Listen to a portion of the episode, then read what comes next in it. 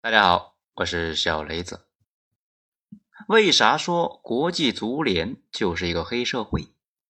文章来自于微信公众号“九编”，作者二号头目，写于二零二二年十一月二十五日。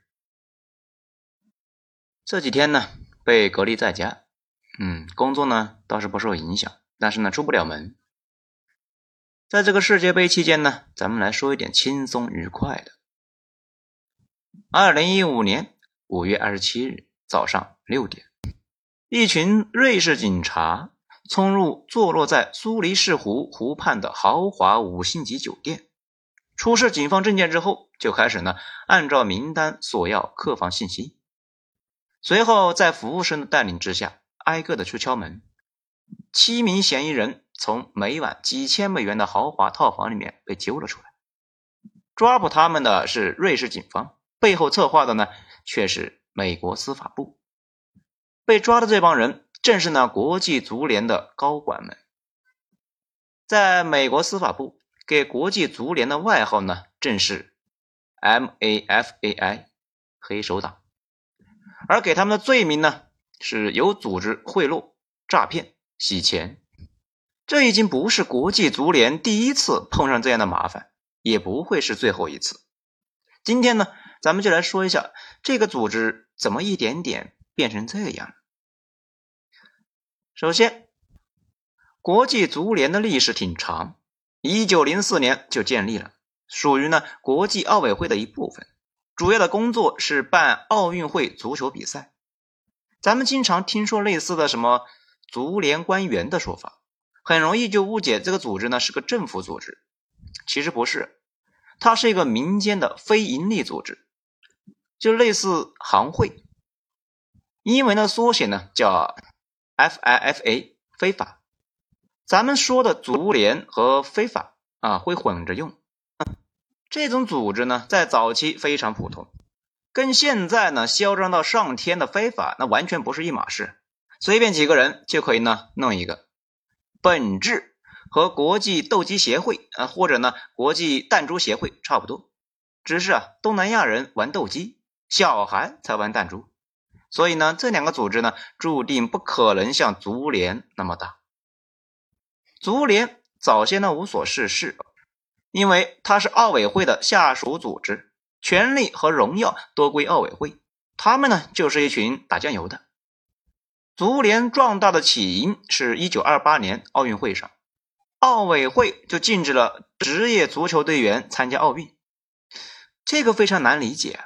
不过也正常，因为那个时候呢，奥运会宣扬的是所有人一起参与到运动中，最极力避免的是运动变成马戏团那种，甚至呢变成特权，所以啊就不让职业运动员参加，于是就需要组织呢单独的比赛。两年之后，一九三零年第一届世界杯在乌拉圭开赛，效果非常不错，因为足球这个运动呢本身就融合了军事。竞技、体操、田径等一堆的元素啊，天生就是一个吸金产业。没想到这第二届世界杯呢，就出了幺蛾子了。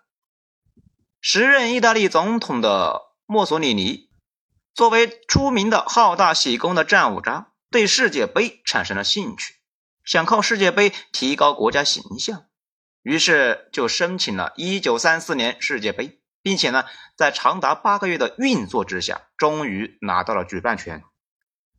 可以说，非法的暗箱操作、收受贿赂，几乎呢就等于不忘初心。后来爆出那么多丑闻，也没啥奇怪的，因为从一开始就是这副德行。墨索里尼给意大利队呢做了足球史上最激动人心的赛前动员。大家心理负担不要太重，不要紧张，发挥实力就好。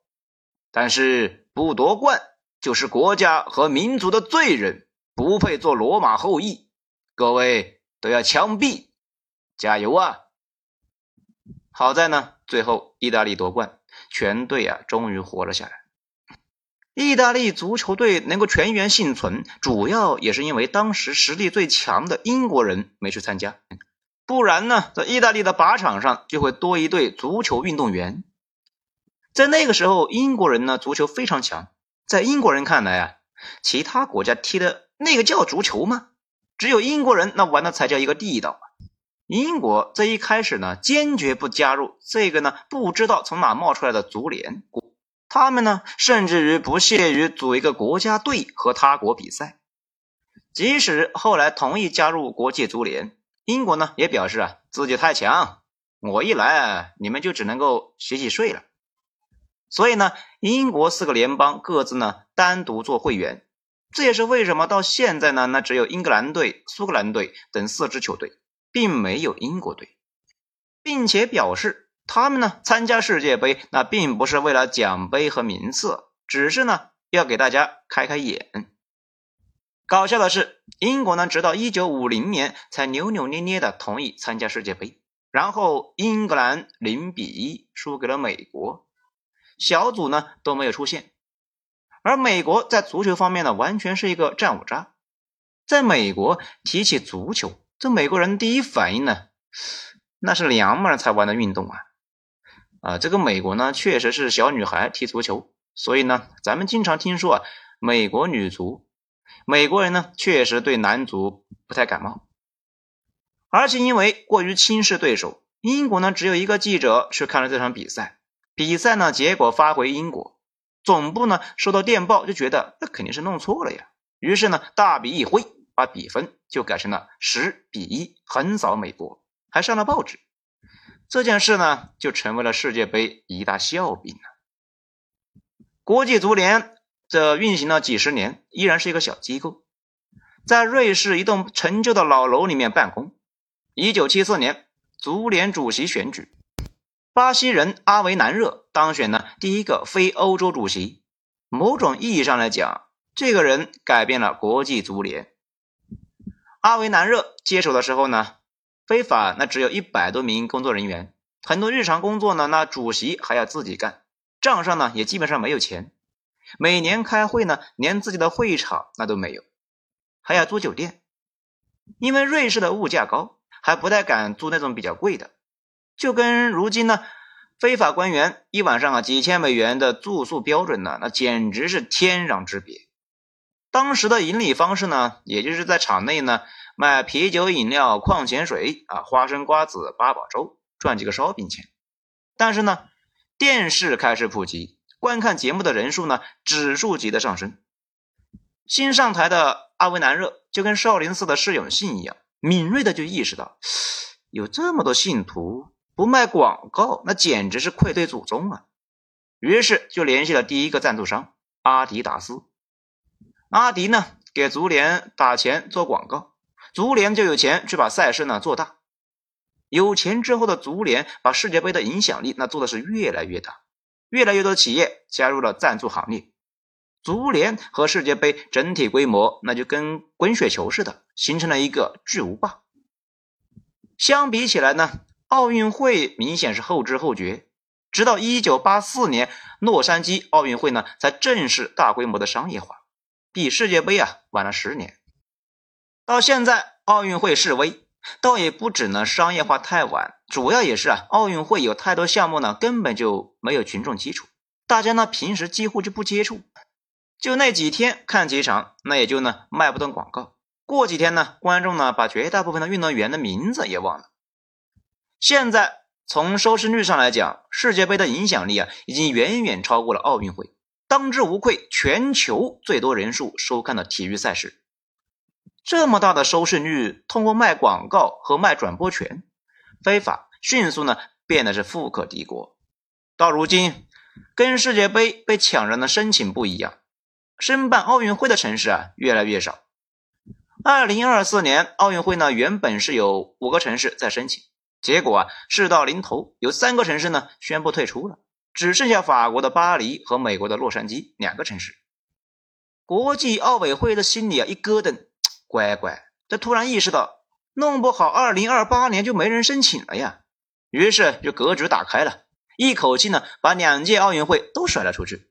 二四年巴黎办，二八年洛杉矶办，套牢了这两个货呢，瞬间就化解问题于无形之中。说不定呢，领导们还互相击了个掌。而奥运会的小弟足联却混的是风生水起，越来越有钱啊！缺乏监管，加上呢人性贪婪，慢慢的，非法的黑社会性质渐渐的就显露了出来。说起黑社会呢，大家可能的第一反应那就是杀人越货，其实啊并不是。黑社会的目标呢是赚钱，而不是砍人。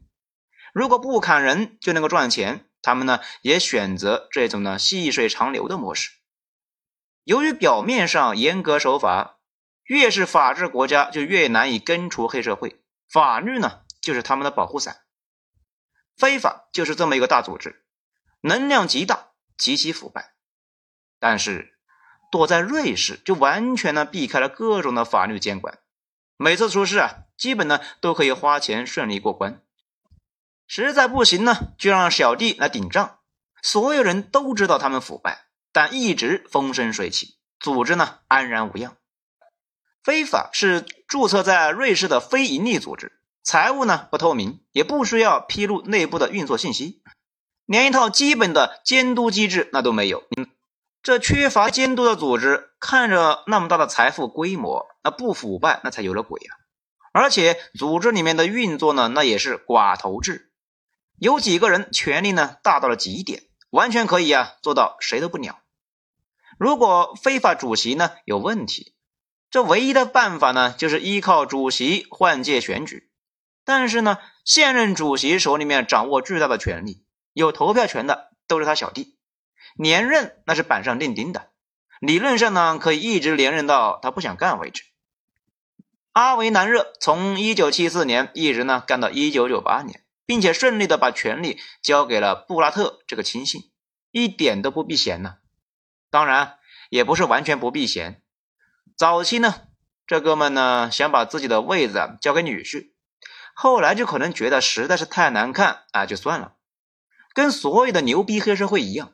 国际足联的麻烦呢和丑闻不断，但是啊，生意却越做越大。比较过分的是，二零零二年世界杯，因为郑梦准在投票前呢一个巨大的帮助，韩国奇迹一般的一直打到了半决赛。各大赌球机构那都看出来有问题，甚至呢拒绝为韩国的比赛设定赔率。而非法的管理层作为管理者，整个过程中那睁一只眼闭一只眼。原本半决赛韩国呢还准备干翻德国队，但是啊，足球皇帝贝肯鲍尔啊发动了欧洲各国一起抗议，硬是换掉了原来呢安排的主裁判，才使得比赛稍微正常了一点。从此以后，非法的腐败问题那更加严重。布拉特作为主席呢，既然可以把转播权倒手获利，大家呢手里面有啥买啥，能够捞一笔那就捞一笔。原本啊藏着掖着的行为啊，那也就半公开了。最著名的应该是一个叫做 ISL 的公司。这个公司呢，为了世界杯的代理权，前前后后给足联主席阿维南热和他女婿呢塞了一千八百万欧元。当时所有人都知道这个事情，但谁都没有证据。直到那个 ISL 倒闭之后。瑞士检察官对 ISL 的账务呢审计了十年，才掌握了确凿的证据，足联受贿的事情。解开一个案子需要十年，那也就懂了这个组织为什么这么多年作恶多端却屹立不倒的原因。时间呢到了二零零九年，非法的骚操作呢是达到了顶点，因为执委会即将换届，很多人将不再担任执委，为了最后捞一票。他们呢决定来一把大的，一次性宣布二零一八年和二零二二年两届世界杯举办权，将未来的资源套现，并且呢打着多样性的招牌，表示二零二二年世界杯啊应该在亚洲举办。这明显就是在疯狂的暗示中国啊，可以按照韩国的先进经验，中国队可以通过各种操作获得不错的成绩。当然。这一切的前提是中国呢在运作上努力一些。当时俄罗斯呢已经表示要办二零一八年世界杯，并且开始呢到处花钱。非法觉得以中国的经济实力，那出手必然会比俄罗斯更大方。可惜我们不是韩国人，中国呢压根就没有打算申报，可能呢也是归功于我们的国足啊这个能力太稳定，再怎么运作也动摇不了他们在球坛绝对垫底的位置。原本非法的目标呢落空了，卡塔尔半路杀了出来，说啊，我也是一个亚洲国家。哎，卡塔尔呢各方面条件啊都有问题，他的球队呢从来就没有打进过世界杯。之前所有主办国中成绩最差的南非也三次打入过世界杯决赛圈，而且当年呢南非世界杯依靠的是曼德拉的光环。还有传说呢，南非给中美洲国家的一千万美金援助，而且卡塔尔所在的中东沙漠呢，夏天白天气温呢四十度朝上，这个时候如果打比赛，那估计没有哪个保险公司敢卖保险，运动员那也都跑不起来。但如果呢改时间，就必须要在冬天，那个时候世界各国的联赛正在打呢，到时候停不停呢？季赛贸然一停，停一个月，这多大损失呢？如果球员受伤怎么办呢？不过卡塔尔那是一个耿直的小伙，从始至终呢就一句话：哎，你们说了这么多困难，那不就是钱没给够吗？非法内部呢，甚至流传着卡塔尔的开价，一票二百五十万美元。如果有特殊情况呢，还可以考虑啊，也就是可以加钱。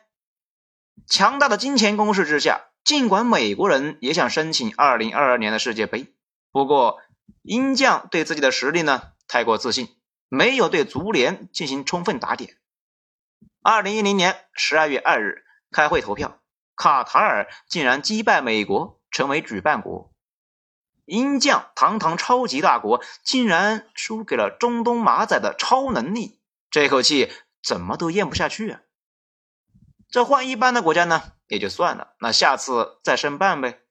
但是美国爸爸那是能忍的，尤其在手里边还握着一堆足联的黑账呢。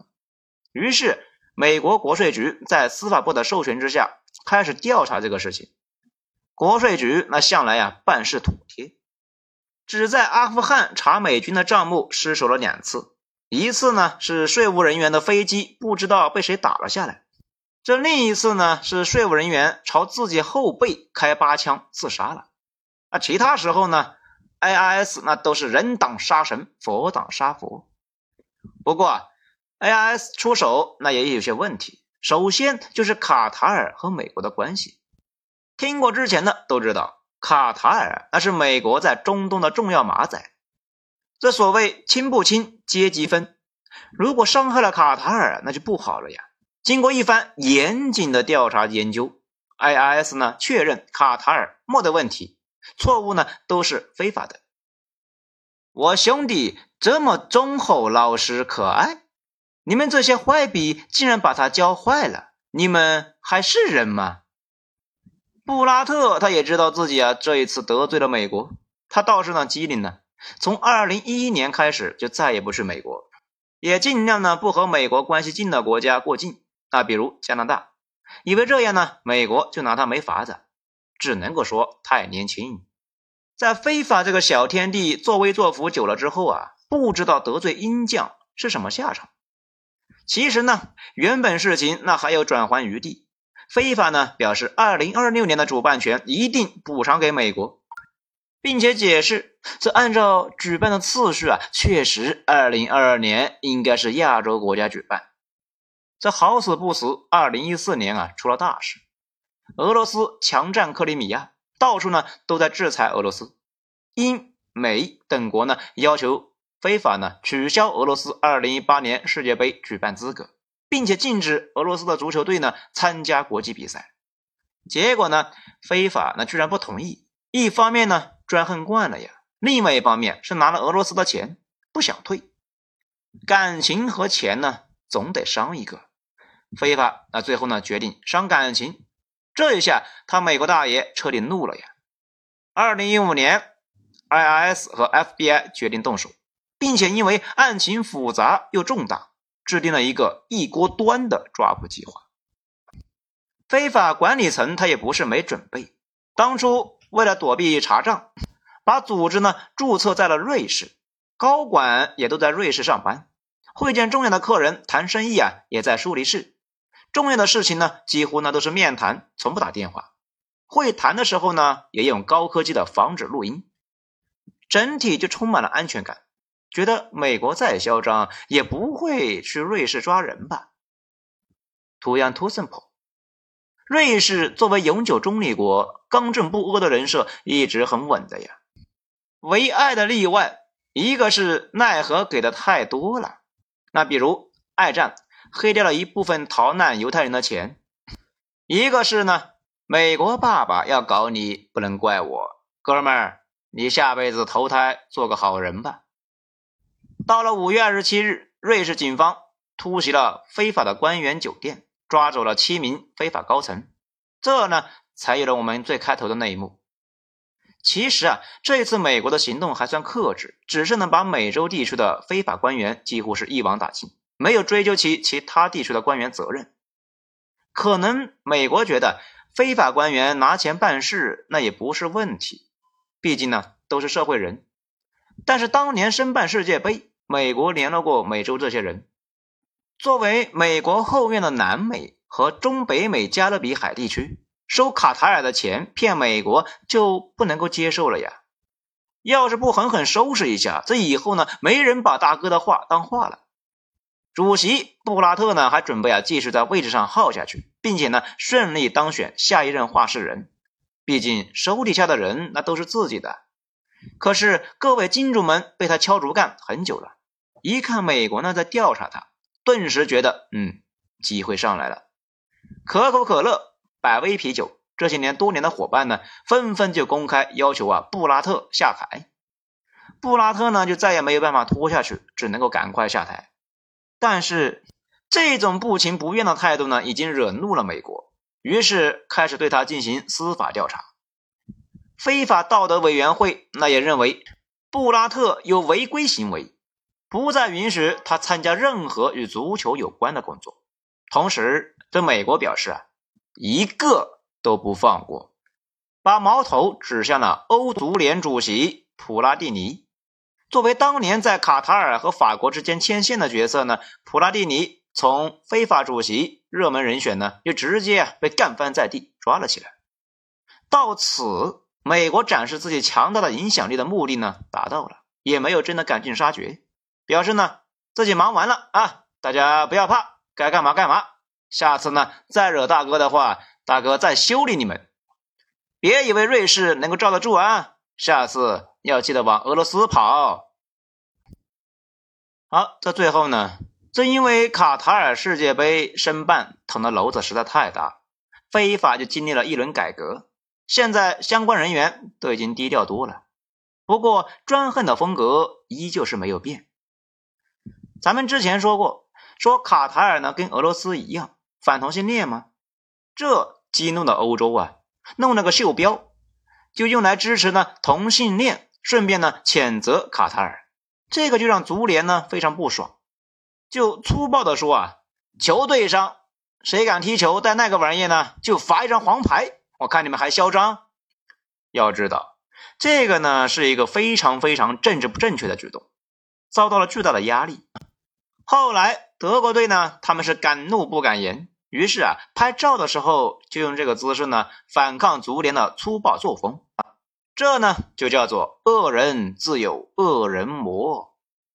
最后呢，咱们再总结一下啊，整体而言，足球发展到现在的状态和足联强大的运作能力啊强相关。不过呢，就跟所有缺乏监督却暴利的领域一样，腐败几乎是不可避免。足联腐败了几十年了，一直呢到现在，管理难度那可见一斑。可以预测的未来，估计呢会一直这样折腾下去。好，今天呢就唠叨到这里。喜欢的话，请大家呢动个小手指，给一个五星评价，给本专辑哦，谢谢。我是小雷子，谢谢收听，精彩咱们下章接着说。